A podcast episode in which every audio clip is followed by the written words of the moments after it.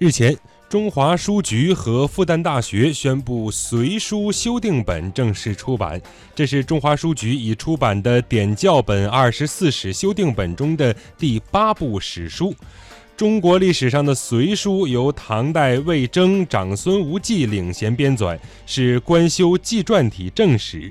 全书八十五卷，记载了隋朝的史事以及梁、陈、北齐、北周和隋的相关内容。点教本二十四史修订本由中华书局负责规划和出版。